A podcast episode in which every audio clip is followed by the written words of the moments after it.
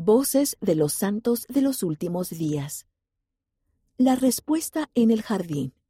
Por Yu Pil Sun, Georgia del Norte, Corea. Al principio no me di cuenta, pero la respuesta a mi oración estaba frente a mí. Hace poco, varios misioneros de la estaca Jeonju, Corea, y yo plantamos un jardín de flores en la entrada de mi apartamento.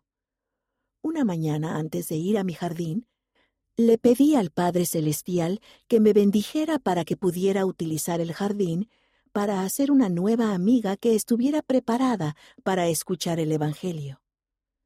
Ese día, mientras trabajaba en el jardín, se acercó una mujer. Estoy buscando la iglesia que está encima de un supermercado cercano, dijo. ¿Sabe dónde puedo encontrarla? No conozco esa iglesia, le contesté. Ella siguió su camino, pero regresó treinta minutos después. He oído que hay una iglesia por aquí, dijo ella.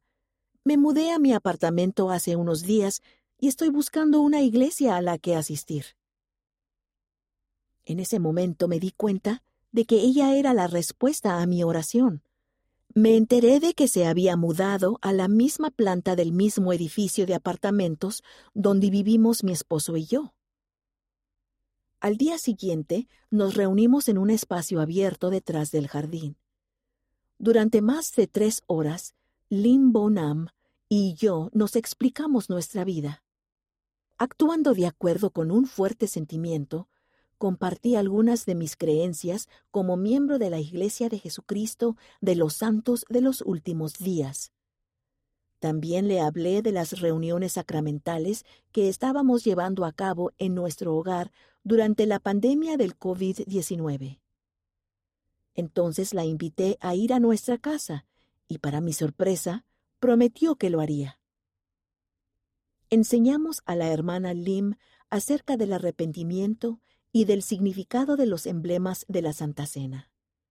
También compartimos algunos versículos de la Biblia relacionados con la importancia de nacer de agua y del Espíritu. El Espíritu la conmovió. La hermana Lim expresó su gratitud por aprender acerca del Evangelio verdadero de Jesucristo. Después de recibir las lecciones de los misioneros de tiempo completo, fue bautizada el primero de agosto de 2020. Durante su primera reunión de ayuno y testimonio como miembro de la Iglesia, testificó que había orado para hacer amigos en su nueva localidad. El día que nos conocimos, ella también había orado para saber a qué iglesia debía asistir. Agradezco que el Señor haya contestado las oraciones de ambas y que me haya bendecido con la oportunidad de hacer una amiga y compartir el Evangelio con ella.